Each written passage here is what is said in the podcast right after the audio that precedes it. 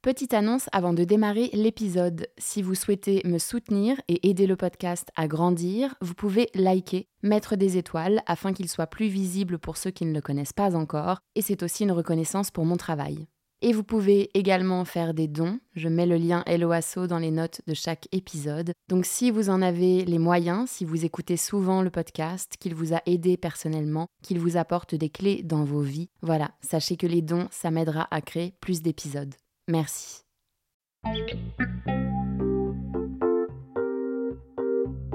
Bonjour à tous, je suis Raphaël et je vous emmène voyager avec moi dans le monde de l'ésotérisme, de la spiritualité et de l'invisible.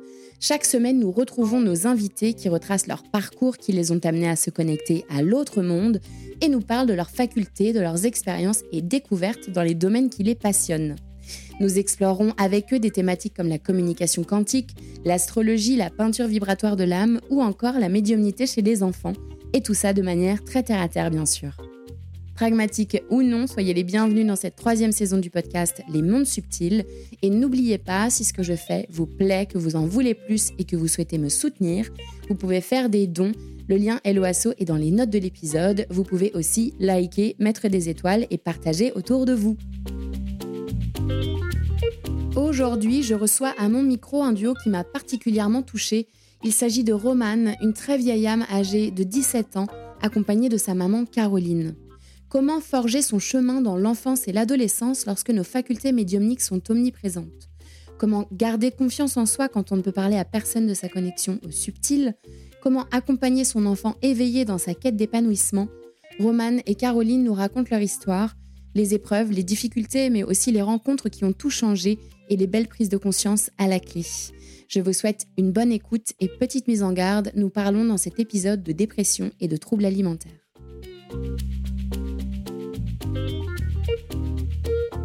Bonjour Romane et Caroline, je suis ravie de vous avoir à mon micro. Merci beaucoup d'avoir accepté cette invitation. Alors, est-ce qu'on peut commencer par des présentations euh, rapides?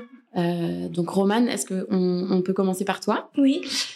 Qui es-tu, Romane Bonjour, je m'appelle Romane, j'ai 17 ans. Euh, je vis avec ma maman. J'ai euh, j'ai un chien qui s'appelle Willow.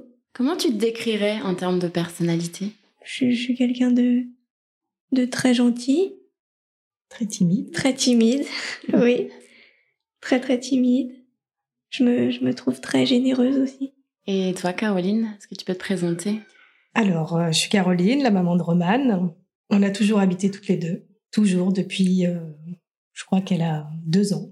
Donc c'est vrai que Romane et moi, on est très très proches. On s'est dit euh, beaucoup de choses. On n'a pas de secret l'une pour l'autre.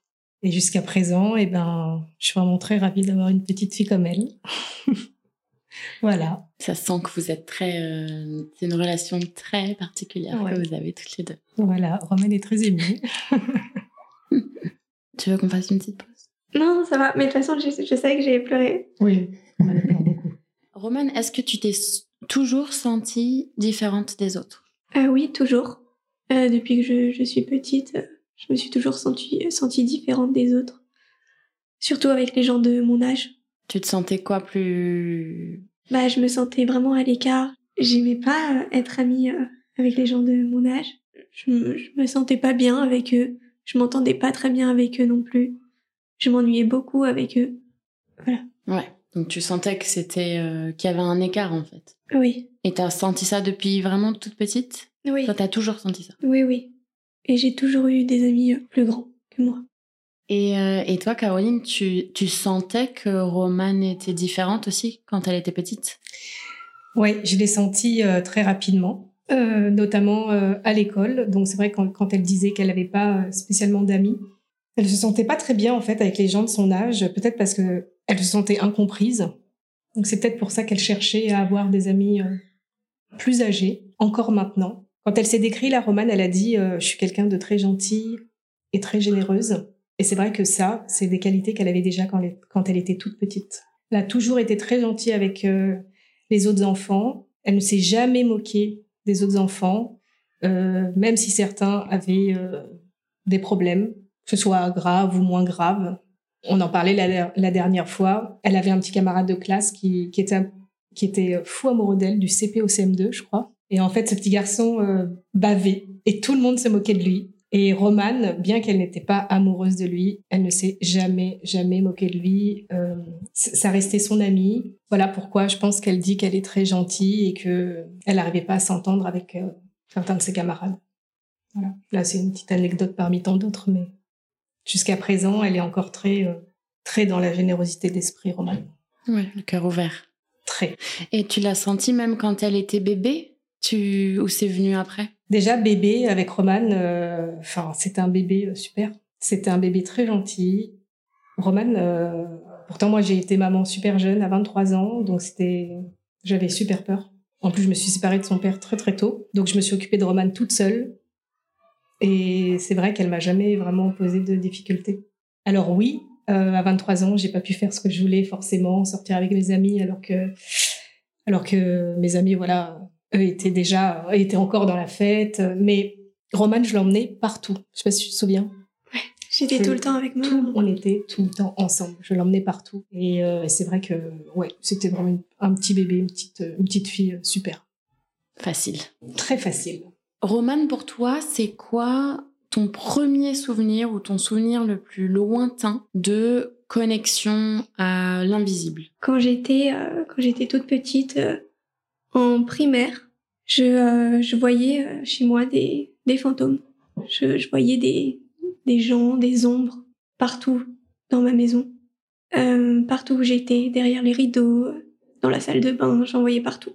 Et parfois j'entendais des voix, mais euh, ça me faisait très peur que j'essayais de de plus les entendre, mais j'y arrivais pas.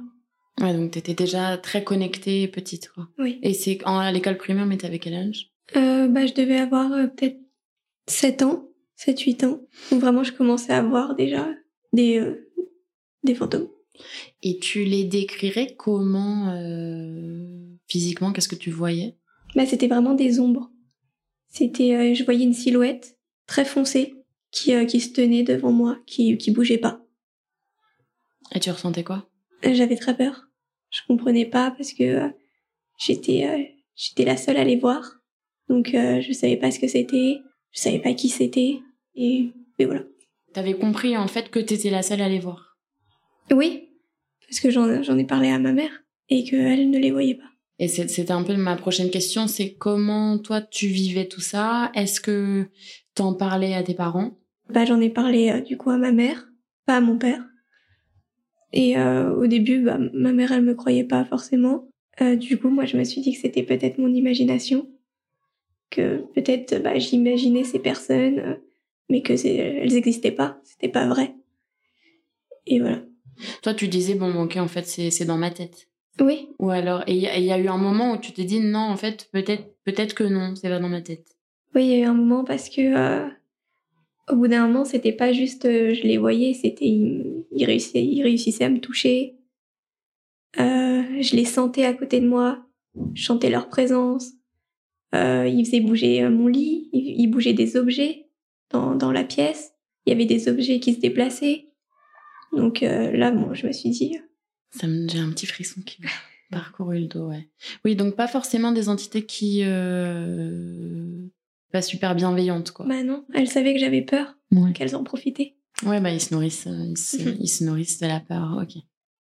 Et pour toi, Caroline, comment ça se passait à l'époque quand Roman te disait des choses comme ça? Est-ce que tu avais déjà été confrontée à euh, des, des trucs de l'invisible ou euh, des, des- des histoires? Qu'est-ce que tu pensais des gens qui voyaient ou des médiums, des gens qui canalisaient et tout? C'était quoi ton rapport à, à ce monde-là? J'avais pas vraiment d'a priori.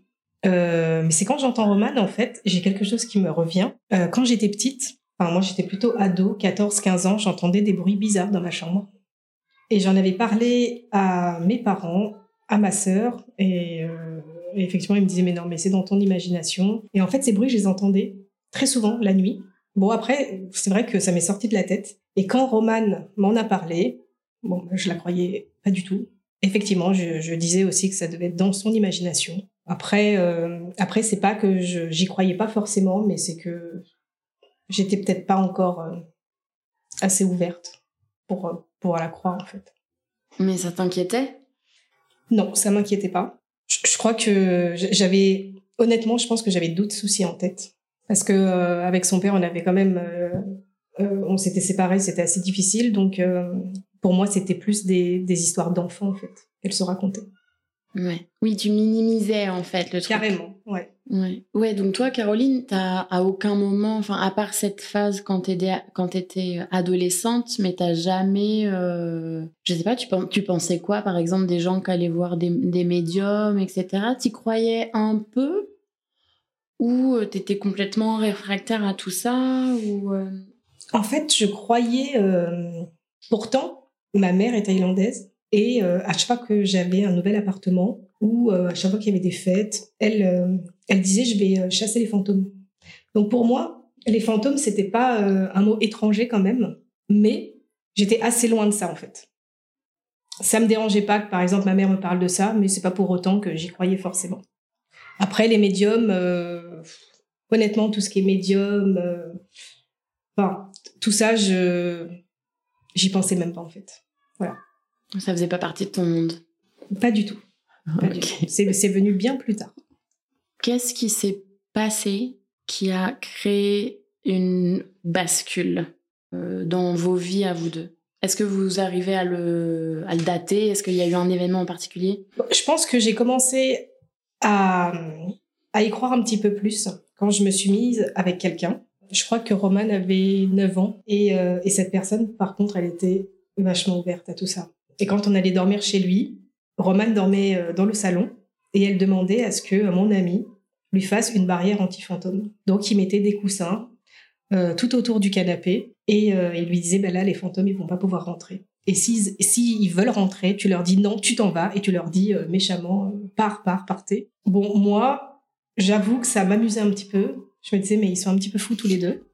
Mais je les laissais faire parce que parce que Roman adorait cette personne qui fait toujours partie de notre vie d'ailleurs. Hein. Oui, je l'adore toujours. Voilà, il est toujours là, on se voit tout le temps. Et en fait, euh, c'est lui aussi qui m'a un petit peu, euh, enfin, qui m'a convaincu qu'il existait quand même quelque chose. Euh, voilà, il voulait pas être trop direct, mais il me disait, mais tu sais, Roman, si elle voit des choses, je pense qu'elle les voit réellement. Il faut que tu l'écoutes. Il faut que, il faut que tu, tu sois là quand elle, te, quand elle te dit qu'elle a peur, qu'elle voit des choses, qu'elle voit des fantômes, qu'elle voit de tout ça. Et à partir de là, voilà, j'ai commencé à changer un petit peu mon fusil d'épaule et j'ai commencé à lire, à me documenter, à écouter mon ami, il me racontait de plus en plus de choses, de choses qu'il avait vécues. Euh, et, même là, il a commencé à me parler d'un médium. Euh, voilà, je suis même allée voir un médium plus tard. Et à partir de là, j'ai commencé à m'y intéresser, mais sans forcément y croire, en fait. Je m'y intéressais. Et c'est après, il s'est passé des choses dans ma vie. Et là, là, ça y est, j'ai compris. j'ai compris qu'il y avait quelque chose. Ok. Qu'est-ce qui s'est passé dans ta vie où tu as, as compris? En 2018, j'ai perdu mon père. Une mort assez brutale. Et juste avant, en fait, c'est marrant quand même, mais juste avant son décès, euh, j'ai commencé à un petit peu plus à m'intéresser au monde de l'invisible et j'ai lu un bouquin. C'était Ces âmes qui nous quittent de Marie-Joanne Croteau, Meroy. Et euh, je l'ai lu d'une traite, mais je me disais quand même, bon, elle va un peu loin dans ce qu'elle raconte, mais c'est OK. Six mois plus tard, je perds mon père, dans des circonstances quand même plutôt dramatiques, et je savais plus je ne savais pas quoi faire en fait. J'étais vraiment perdue, j'étais anéantie. J'ai relu ce bouquin, et alors là, je l'ai vraiment relu différemment. Et euh, j'étais tellement mal que mon ami me dit Pourquoi tu contactes pas cette dame? Et je lui dis Mais qu'est-ce que tu veux que je lui raconte? Euh, Je dois être euh, une, une fan parmi tant d'autres à lui envoyer un mail pour savoir comment va mon père. Et il me dit Mais vas-y. Je lui ai écrit un mail, elle m'a répondu quelques semaines plus tard. Elle s'est mise en enfin en, connexion. Voilà, en connexion avec lui. Voilà, et elle m'a dit, euh, et je lui avais pas spécialement raconté beaucoup de choses, et elle m'a dit, euh, ton père euh, va très mal, il n'est pas du tout dans la lumière, il est très en colère, il faut l'aider à partir.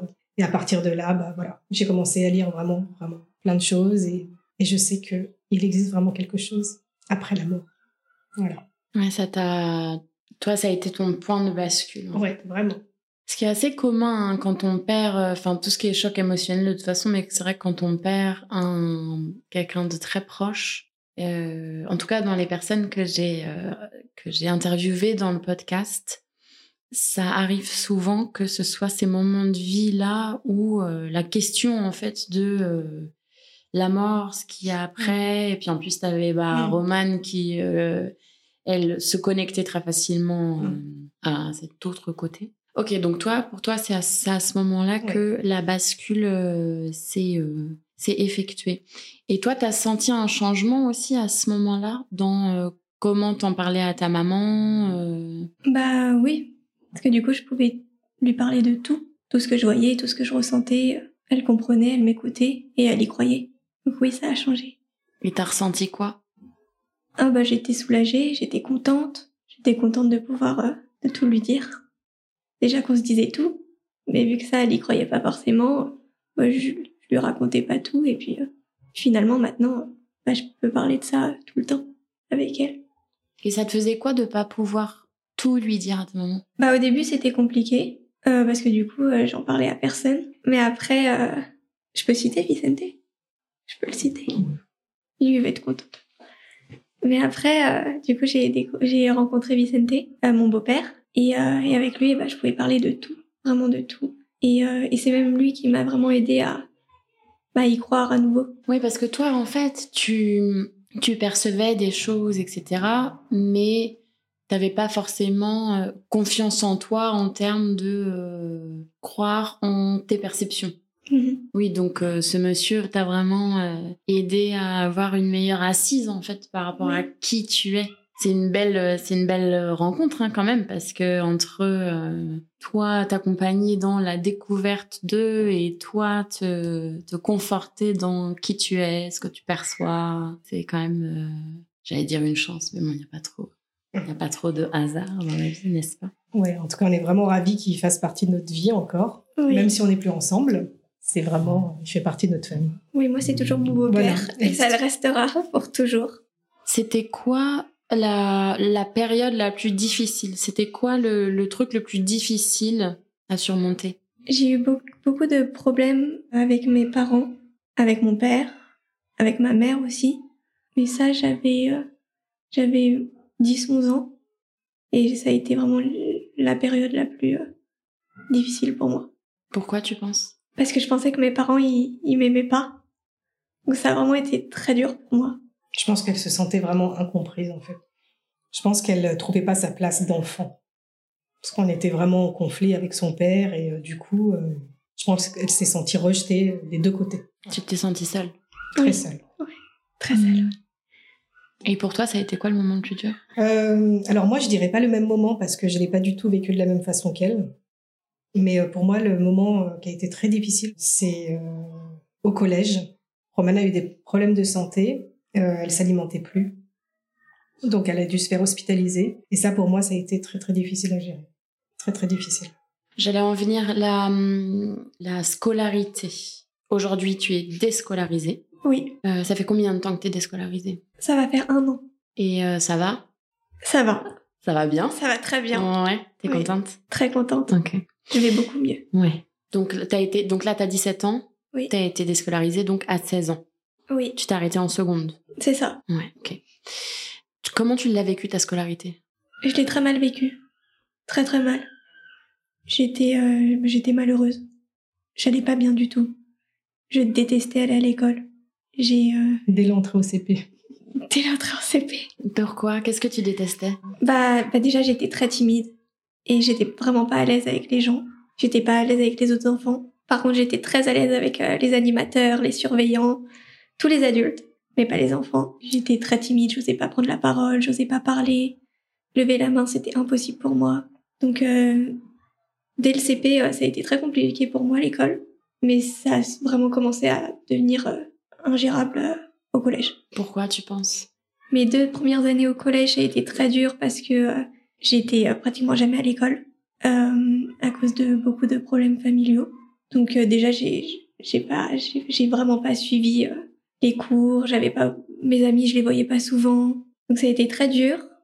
Euh, j'étais en retard dans dans toutes les matières. Je j'avais du mal à faire mes devoirs, j'avais du mal à réviser. Puis j'aimais pas faire mes devoirs, j'aimais pas réviser non plus. Donc ça a été assez compliqué. Et ensuite en quatrième jusqu'en troisième, euh, je, j'ai eu des problèmes de santé et, euh, et là ça a vraiment été très dur et c'est là où je peux où dire. as commencé à décrocher vraiment? Oui, Bah, en quatrième, je suis, je suis tombée en dépression. Et après, bah, je suis devenue anorexique. j'ai été hospitalisée. Et après mon, mon hospitalisation, pardon, quand je suis retournée à l'école, bah, c'est là où vraiment ça allait plus du tout. Je pouvais plus sortir de chez moi, j'arrivais plus à marcher dans la rue, j'arrivais même pas à aller à la boulangerie acheter du pain. Je pouvais plus rien faire, je pouvais plus vivre. C'était insupportable pour moi. Je, à l'école, euh, j'avais, j'avais peur de tout. J'angoissais tout le temps. Je pleurais tout le temps, j'avais peur. Et j'avais plus d'amis. Ok, pardon, ça me touche. Est-ce que tu peux nous raconter comment ça, comment ça a commencé en fait ta, ta dégringolade? Parce que là, ce que tu racontes en fait, c'est un espèce d'effet boule de neige. Comment t'as senti que ça commençait? Comme j'ai dit tout à l'heure, je pensais que mes, mamans, mes, mes parents ne m'aimaient plus. Euh, donc euh, j'ai commencé à ne plus m'aimer aussi. Parce que euh, je me suis dit, bon bah s'ils m'aiment plus, c'est que j'ai fait quelque chose de mal, c'est ma faute, mmh. il y a quelque chose qui va pas chez moi. Et, et du coup, bah, j'ai commencé à, à ne plus du tout m'aimer. Je, je, me trouvais plein de défauts, je, je me trouvais pas belle, euh, j'aimais pas mon corps, j'aimais pas, j'aimais rien chez moi. Donc, euh, bah, j'ai commencé à vraiment perdre confiance en moi, mais totalement confiance en moi. C'est pour ça que bah, je pouvais, je pouvais plus sortir, je pouvais plus, je pouvais plus me regarder, je, je m'aimais vraiment pas. Donc j'ai arrêté de manger parce que j'aimais pas mon corps je me suis dit si je mange plus, bah, je vais être plus jolie, je vais, je vais être plus mince, je vais, je vais plus m'aimer. au final, pas du tout. C'était encore pire. Bon, bah, quand tu t'aimes plus et que t'as plus confiance en toi, bah, ça va plus du tout. Donc, euh, je suis tombée en dépression et, euh, et là, bah, je voulais plus rien faire. Je voulais plus sortir de chez moi. J'étais vraiment, je voulais même plus, je voulais plus vivre un moment. J'étais vraiment très mal. Je voulais pas voir mon père. Je lui parlais pas du tout. Ma mère, elle était là et, euh, Ma mère, elle sait très bien que je l'ai toujours aimée. C'est la personne la plus importante pour moi. Je l'aime plus que tout au monde. Donc, euh, je voulais quand même être forte pour elle. Mais en même temps, euh, vu que bah, je me demandais si elle m'aimait, alors que c'est bête, hein, parce que je sais qu'elle m'aime, ma mère. En tout cas, maintenant, je le sais. Mais euh, vu que je savais pas si elle m'aimait, que j'hésitais, bah, bah, ça allait pas, en fait. Ça allait pas du tout. Mmh. Tu parlais de cette période-là euh, tout à l'heure, quand je te disais c'était quoi le moment le plus difficile? Tu disais c'est quand Roman a été hospitalisé, c'était cette période-là, donc euh, quatrième, quoi, quand tu étais en quatrième. quatrième, ouais. Et ça a duré combien de temps? Deux ans. Ça a duré deux, ans, ouais. Deux ans, c'est Elle était sous antidépresseurs, tout ça. Ouais, ça a été vraiment une période très, très, très compliquée. Très compliquée à gérer. Euh, et je, et pour moi, l'idée de la déscolariser, ça me venait même pas en tête, en fait. Pour moi, pour moi, tu as des soucis, mais tu dois quand même aller à l'école. J'étais. Euh, ouais, je peux dire que j'étais vraiment bête à cette, euh, à cette période parce que j'écoutais pas du tout ma fille, en fait. J'écoutais plutôt les autres. J'écoutais les autres parce que un enfant qui a 14, 15 ans, il doit aller à l'école. C'est tout. C'est. Euh, tout le monde me disait non, mais elle fait sa crise d'ado. Alors moi, je me suis jamais dit elle fait une crise d'ado, par contre. Mais je voyais pas. Je, ou soit Enfin, je savais qu'elle avait des problèmes, mais, mais je pense que je me voilais la face, en fait. Voilà. Mais je pense pas que c'est être. Euh, bête. Non. Je pense pas que c'est être bête. Je pense que c'est. On est tellement conditionné que, en fait, c'est très très dur d'aller à contre-courant.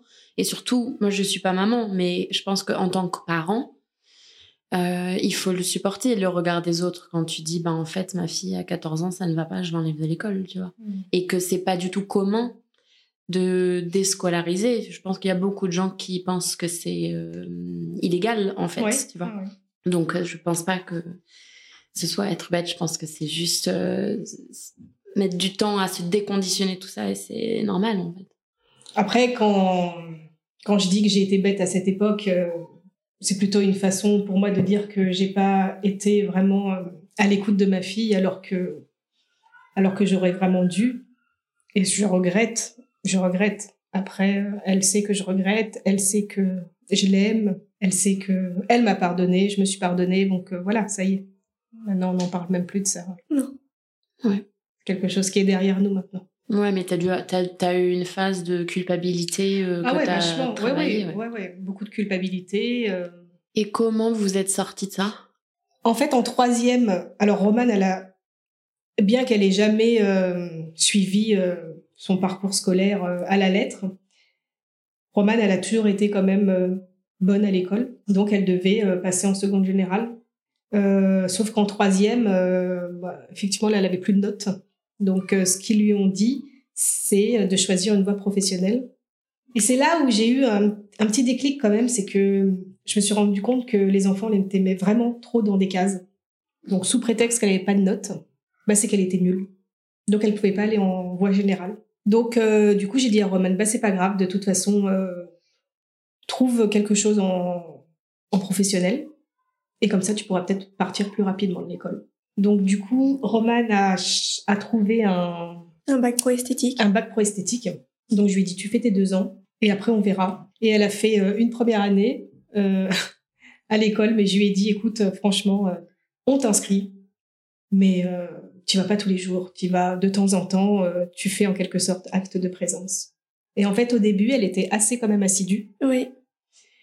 Et, et pendant l'année, euh, voilà, elle y allait de moins en moins, elle était... Et en fait, le fait qu'elle y, allait de moins en moins, qu'il y avait vraiment plus de pression de mon côté, elle a commencé à aller beaucoup mieux, à se détendre. Elle arrivait à prendre le métro quelque chose qu'elle n'arrivait pas à faire, parce qu'elle n'arrivait même pas à aller chercher du pain. Et, euh, donc cette année, en fait, euh, cette année de seconde, elle était vachement... Euh...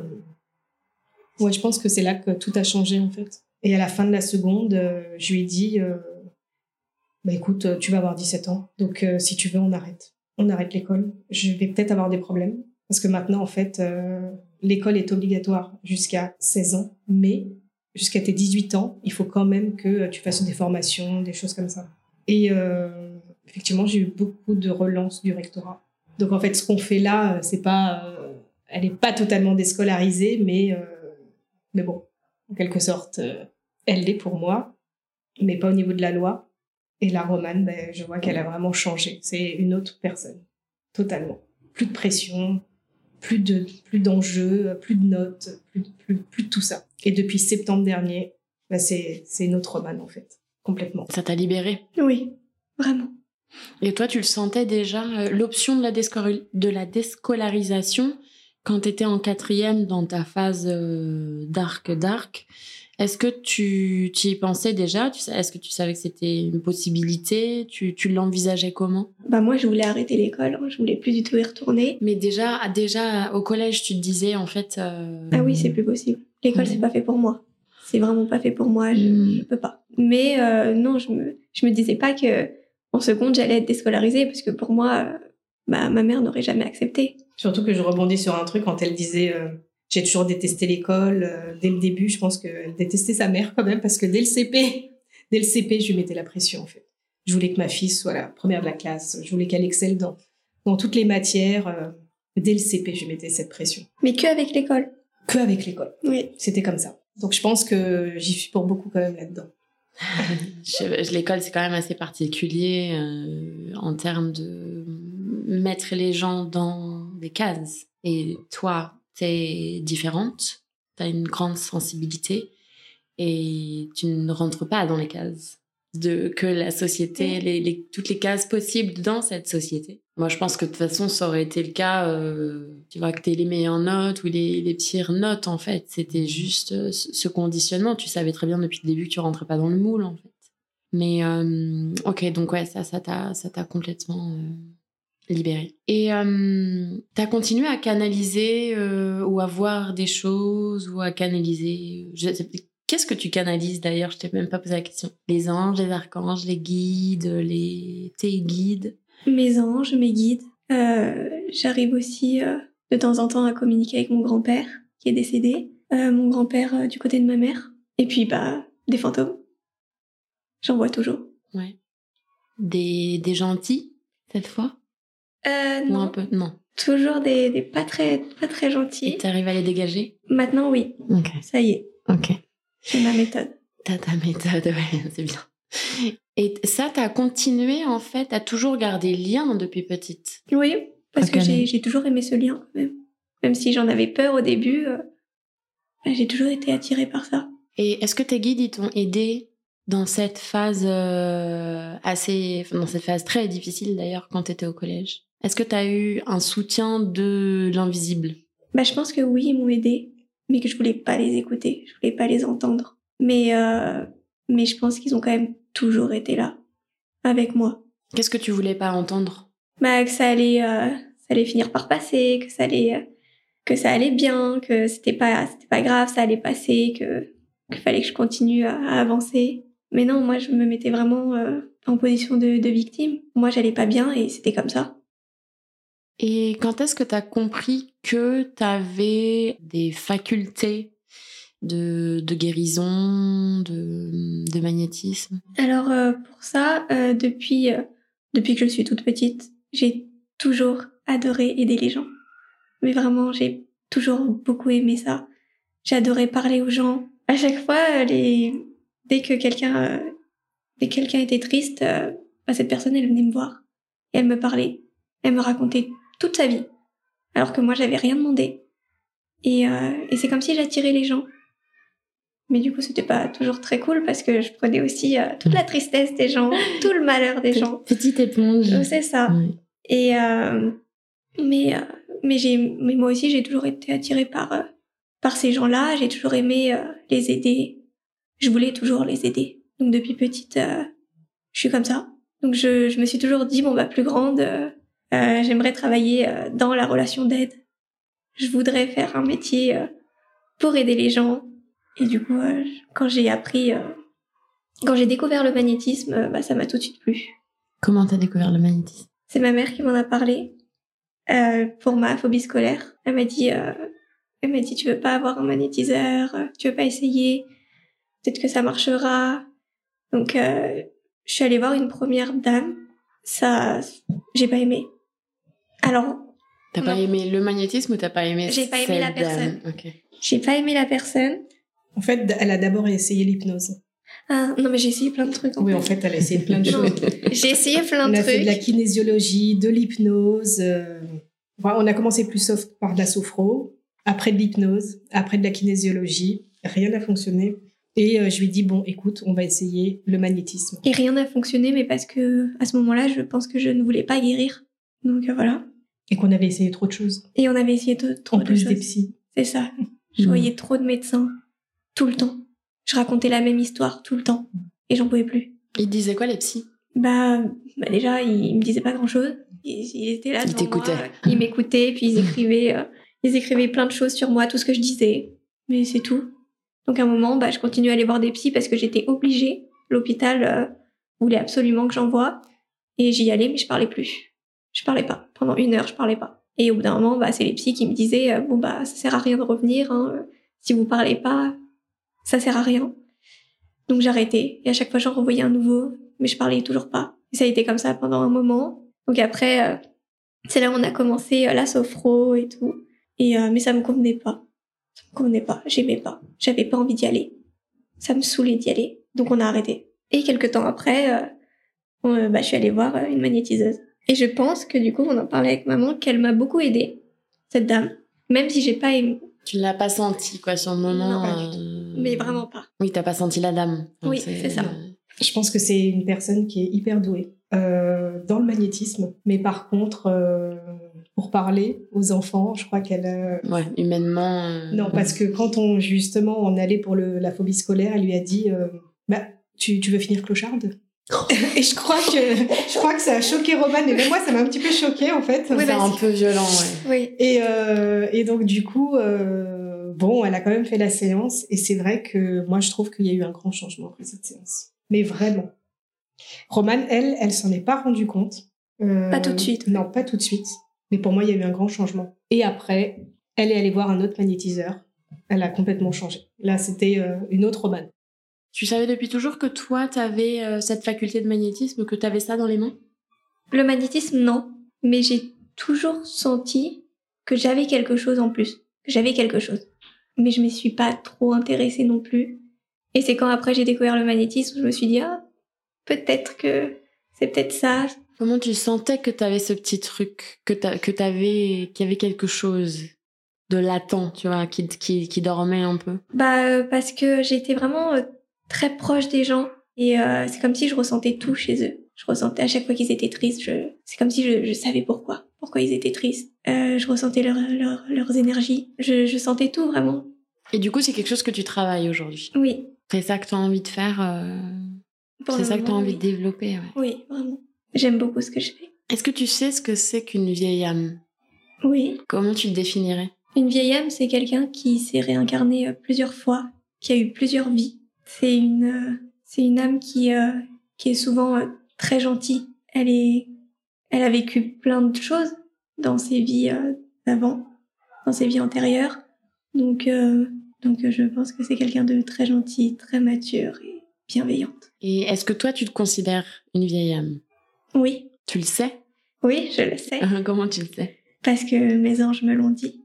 Et t'as tout de suite compris ce que ça voulait dire? Non, Ouais. je savais pas ce que c'était.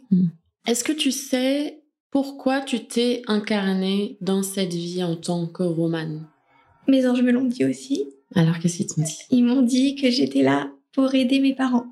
Donc toi, Caro, t'étais, euh, t'étais pas relaxologue à l'époque? Non, je travaillais euh, dans une. euh, J'étais salariée, je travaillais dans une grosse boîte, dans un service juridique. Et en 2018, quand j'ai perdu mon père, euh, tout s'est accéléré et j'ai et j'ai complètement changé de vie professionnelle. Et je me suis euh, formée à différentes techniques, l'hypnose, la sophro, euh, la relaxologie, euh, plein de choses.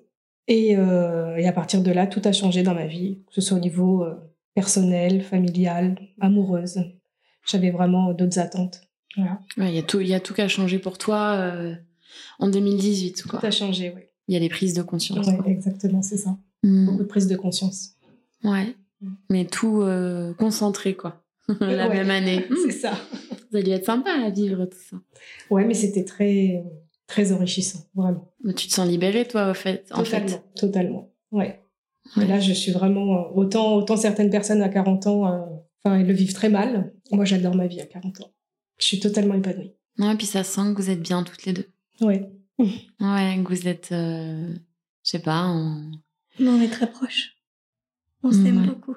Ouais, mais ça sent, ça sent que vous êtes euh, en harmonie, en fait. Et Romane, pour finir cette, euh, cette interview, qu'est-ce que tu aimerais, qu'est-ce que tu dirais à la Romane euh, qui est en quatrième et qui va pas bien du tout, ou à des jeunes personnes qui sont dans la même situation? Pas que c'est c'est très dur sur le moment, mais que, mais que ça va passer. Que tout passe. Et, euh, et qu'il faut être fort. Mais que ça ira. En fait, tu donnes le même message que tes guides t'ont donné euh, Oui. quand tu traversais cette période. Merci beaucoup, Caroline et Romane. Merci, Merci. Raphaël. C'est la fin de cet épisode. J'espère qu'il vous a plu. Quand j'ai eu le premier contact avec Romane et Caroline, déjà j'ai été très touchée par leur histoire et par l'amour et la proximité entre elles. Je pense que vous aussi vous l'avez senti au travers de cette interview.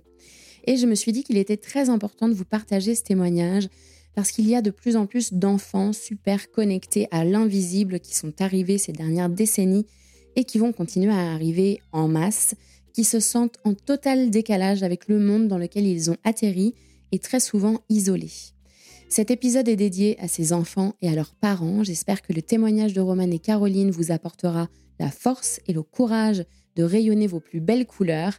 Et dernièrement, si le sujet de la déscolarisation vous intéresse, je vous conseille fortement le documentaire réalisé par Clara Bellard qui s'intitule Être et devenir et qui soulève beaucoup de questions très intéressantes sur cette thématique.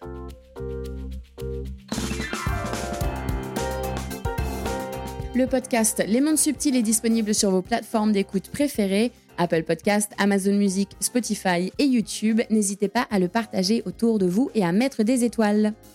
Je voudrais remercier plusieurs personnes sans qui ce projet n'aurait pas pu voir le jour. Merci déjà à tous les invités pour leur temps, leur confiance et leur bonne humeur. J'ai vraiment adoré mes moments avec chacun de vous. Un grand merci à ma chou, ma sœur de cœur, Alix de Crécy, qui s'est occupée de la stratégie digitale et qui m'a poussé à aller au bout de ce projet. Un grand merci aussi au brillantissime directeur artistique Éric de Crécy pour toute la création visuelle que je trouve tout simplement sublime. Merci à Alice Krief des Belles Fréquences qui a réalisé le mixage et réparé mes petites erreurs. Merci à ma sirène Marie Sala pour son écoute et son soutien. Et enfin, un grand merci à Baboun et Mamouchka de toujours me suivre dans mes aventures folles. Allez, salut, à la semaine prochaine!